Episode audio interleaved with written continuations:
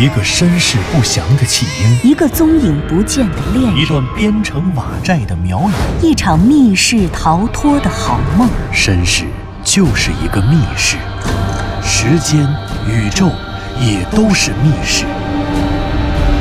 既然逃出去了，就别再回来，再回来。请听长篇小说《望山没有南风向》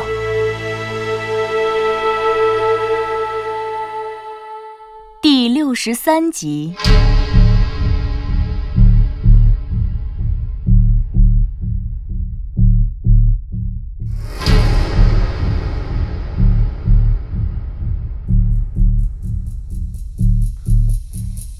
向南风一行三人在打开第十一口棺材，发现了第十一具狼犬厉鬼的尸骸后，发现自己陷入了一个转不出去的迷魂阵中。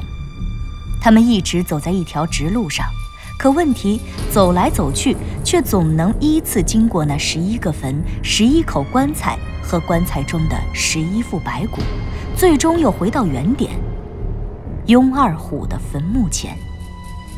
这究竟是怎么回事呢？湘西谷主坚决不相信他真的经历了鬼打墙的灵异事件，他甚至怀疑自己其实就在一路向前，而这些所谓往复出现的旧坟，其实是雍家坟的修建者故布疑阵制造的新坟。只要继续走下去，无论他们往复出现多少次，最终还是能走出雍家坟的。湘西谷主非要验证自己的猜想，于是他带着左和子继续往前走。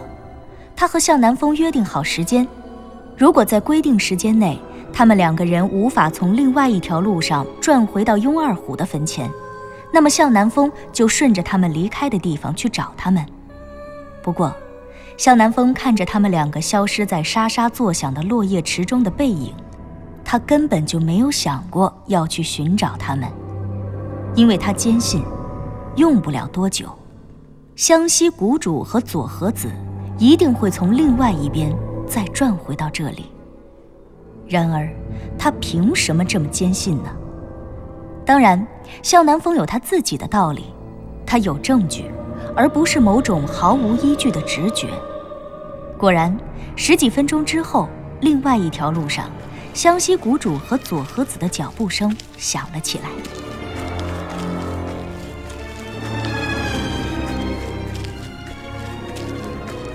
怎么样，湘西谷主，回来了？南风，你还在那里？湘西谷主失望的回答着，拉着左和子朝这边走了过来。怎么？难道你希望我消失了？唉，你知道的，我不是那个意思。湘西谷主否认着，可是却懒得辩解。左和子叹了一口气，也从湘西谷主的背影里闪了出来。啊，南风哥，又回来了，又走回原地了，这可怎么办啊？不要意气消沉。虽然我还不知道该怎么办，但是我早就知道会是现在这个样子。刚刚第一次绕回来，佐和子说他见过这个地方。然后我看着他走向那墓碑去印证自己回忆的时候，我就已经猜到肯定会是现在这个结局了。哈哈，那你现在这么说还有什么用呢？湘西谷主一屁股坐在地上，他对向南风的这番话实在是没什么兴趣。师兄，别这么说嘛，听听南风哥怎么说。左和子在这件事情上的表现倒是很令人满意。他坐在两个人中间，格外善解人意的分别挽起了他们两人的胳膊。嗯，大家别着急，现在着急是没有用的。从进入这个雍家坟以来，我不得不相信，在苗国世界中，确实有超自然的力量存在。但是呢，这件事，这个迷局，就现在我们所处的这个迷局，我觉得它和超自然力量是无关的。什么意思？南风，湘西谷主抬起头，此刻他已经迅速调整了自己的情绪，饶有兴趣地注视着向南风，打算听他后面冷静的见解。很简单，刚才佐和子已经说了，我们现在就是鬼打墙了。鬼打墙，对，鬼打墙，这没什么要掩饰的，也不用怎么太惊讶，因为鬼打墙这不是什么超自然力，是我们普通人抗衡不了。鬼打墙这个结果，它对于普通人必须要置身在某种特殊的周围环境当中才可能形成。可其实形成鬼打墙这种现象的内部因素，我们每个人都可能经常遇到。怎么讲啊，南风哥？左和子听他这么说，也瞬间来了精神，仿佛向南风已经找到了走出这里的办法一样。我们抛开所处的特殊环境不说，单说鬼打墙的内在因素，其实这就是一种潜意识的朦胧状态。这种现象一点也不新鲜，更不是什么超自然的不可战胜的东西。生物学里早就通过实验认清了这鬼打墙的本质。实验，南风，什么实验？湘西谷主问道：“说起实验，他这个文科生就彻底落败了。虽然向南风也是文科生，但是向南风作为科教频道的记者，接触的东西远比一般人宽泛得多。于是向南风继续说：很多年前，生物学就研究过这个所谓的鬼打墙问题。当时呢，就有生物学家做过这样的实验，他们找了一只野鸭，给野鸭蒙上了眼睛，然后再把它抛向天空。”野鸭失重，肯定就会飞起来，这个没什么可说的，自然呢，野鸭就飞到天上了。可是，在空旷的实验场所，生物学家却发现，被蒙上眼睛的野鸭在天空中的飞行轨迹不是直线，反而却是画了一个圆圈。野鸭飞了很远，最后又绕回了原来被生物学家抛到天空中的位置。南风，你是说？那野鸭飞了一圈，又绕回来了。对，湘西谷主就是这样。其实呢，不仅仅是野鸭，人如果被蒙上双眼，给你放在一个非常平、非常开阔的地方，呃，比如说放在天安门广场那么大的地方，你往前走，你自以为自己走的是直线，可其实最终你还会绕回原地，而你的行走轨迹也一定是一个圆。呃，不不不不不，你等等，我先不说你讲的这个鬼打墙，跟现在我们所处的这个地方有没有什么联系？也不说你说的这些实验条件，我们是不是也具备？我就问你啊，为什么会这样？人或者野鸭被蒙上眼睛走歪了，我相信，但你要说走成一个圆。飞出一个圆，然后又绕回原地，这我不信。师兄，这一点南风哥说的一点都没错。哦，左和子，你知道为什么？坐在中间的左和子搭话了，他一边点头一边回答道：“嗯，南风哥说的没错。不论是空旷天空中被蒙住双眼的野鸭，还是天安门广场上被蒙住双眼的人，只要他们没有在移动途中发生意外。”比如野鸭没有在飞翔的时候碰到东西，人没有在走路的时候摔倒，而且如果在整个过程中风向和风力都没有发生变化，或者干脆就是无风状态下，那么只要有一个理想状态，人和野鸭的移动轨迹一定是一个圆，甚至是正圆。而造成这种现象的原因也非常简单，因为任何生物体哪怕看起来左右对称。可左右两边的身体结构其实一定都存在极其细微的差别，好像是这样。也就是说，咱们每个人长得都不对称。嗯，比如鸟，鸟的翅膀左右两边的这两只翅膀的肌肉发达程度一定有细微的差别，这就造成了鸟左右两翼的力量也均有细微的差距。人呢，人也是一样，人的两条腿不可能一样长，也不可能一样粗。左右两腿的肌肉发达程度也是不一样的，所以相应的身体左右两边的重量也不一样。这样的结果就是，人在迈出步子的时候，左边和右边所跨出的距离实际上是有差距的。有些人可能左边迈的步子大一点儿，有些人相反，这都是很正常的。其实这不难理解，就是我们在移动的时候总有一个目标，这个目标无论是靠眼睛看。还是耳朵听，或者是靠鼻子闻，反正当你有了目标，你就会不断的修正你移动的方向。也就是说，我们的大脑在随着运动的进行，不断的对移动后的新的未知做出新的定位和修正，所以我们才能走直线啊。左和子说完，扭头看了看向南风，仿佛是求证向南风自己刚才说的对不对。向南风笑了笑：“精彩，精彩，一点也不错。究竟不愧是医科大学的高材生。”讲起生物知识也这么头头是道。切，南风哥，你倒不如直接说我是超忆症患者。你不是总在羡慕我因祸得福吗？啊，你光看见我记忆力好了，我不会遗忘的痛苦，你怎么能明白呢？真是……哎，你们俩等一等，你们说什么呢？我怎么听不懂呢？啊，不是，也不是我没听懂，我是说啊。你们说的这都不对呀，跟现在我们所处的这个情况没有关系。湘西谷主，怎么没关系啊？我们就是鬼打墙了呀！不，就算是鬼打墙，南风，你告诉我，你、我、左和子，咱们三个人谁的眼睛被蒙上了？谁是被蒙眼的人？还是说我们是三只被蒙着眼睛的野鸭呀？我们的眼睛都睁着，这手电呢、头灯啊都亮着。再说了，这地方就是一条直路，哪来的空旷的天空和天安门广场？不对，不对，不对，湘西谷主，刚才你执意要走，要拉着左和子再验证，而我之所以留在了这里，我就是一直在思考这个问题。哦，你说，你想出了什么？起初呢？我也和你想的一样，我觉着我们这个不叫鬼打墙，我们这个不是生物现象，而是超自然现象。毕竟刚才我们经历的这些都是白描法术缔造的。是啊，所以呢？所以我一直在思考，思考的结果就是我们现在就是鬼打墙了啊！下面我来告诉你为什么。好，愿闻其详。对呀，快说吧，南风哥。首先。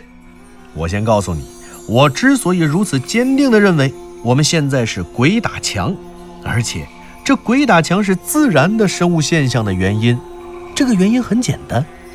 或许你们两个人是第一次经历这种事，但我不是，我经过，而且恰恰是那次鬼打墙的经历，才使得我认识你们两个，才使得我今天站在了这儿。什么？南风？你说什么？你在说什么？湘西谷主的追问声越来越弱，记忆的黑幕跳转到了回忆的前台。二零一一年十二月二十五日凌晨，守南山的天空中，向南风的面前，一扇漆黑的大门挡住了去路，那是南山馆。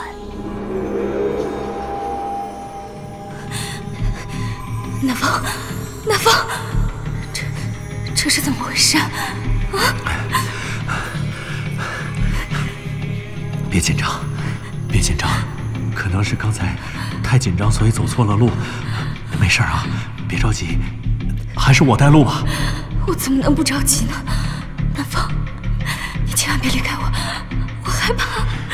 放心，有我在呢，我怎么会离开你？再说。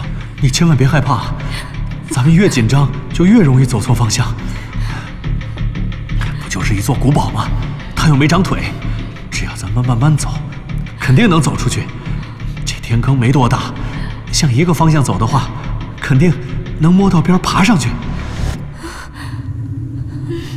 陆瑶，你看清那古堡的样子了吗？没有，没敢看。可一看。就是很早以前的东西，太吓人了，漆黑一片。这守南山里怎么会有建筑？没有路也没有人啊！再说，谁会在这建房子？还建在这天坑里呢？我哪知道啊！我觉着奇怪，你看那古堡，一看就不是现代建筑，而且盖这房子的肯定是个外国人，这不是中国的房子啊！我不知道，不知道。而且这古堡好奇怪呀，它好像全是墙，是不是没有窗户？哎，你看见窗户了吗？我不知道，不知道。南风，你别说了，我害怕。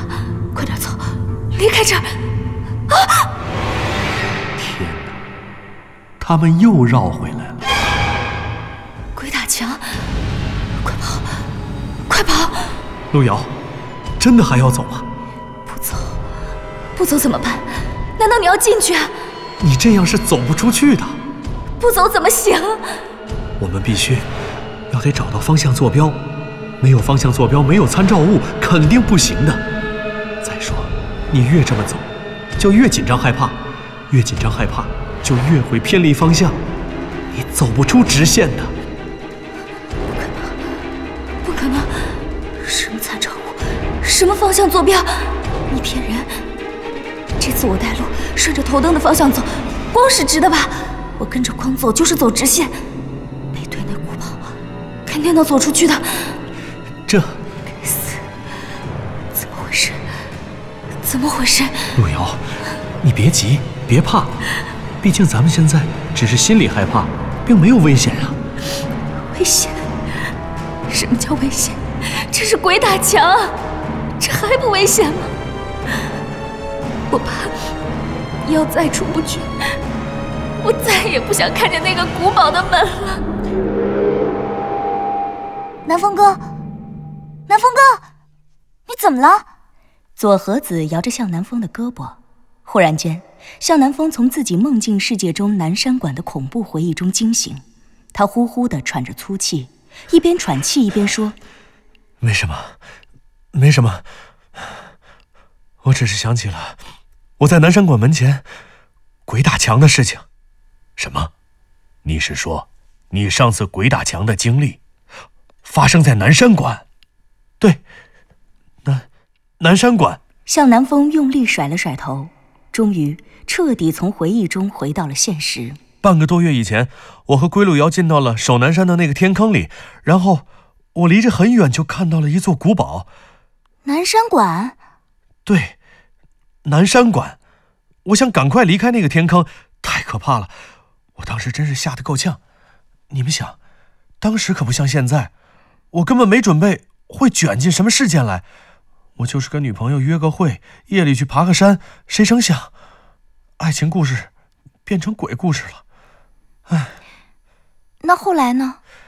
唉，再后来，再后来你们都知道了，我想我肯定是走不出去了，索性我反其道而行之，既然躲不掉，我干脆闯进去得了。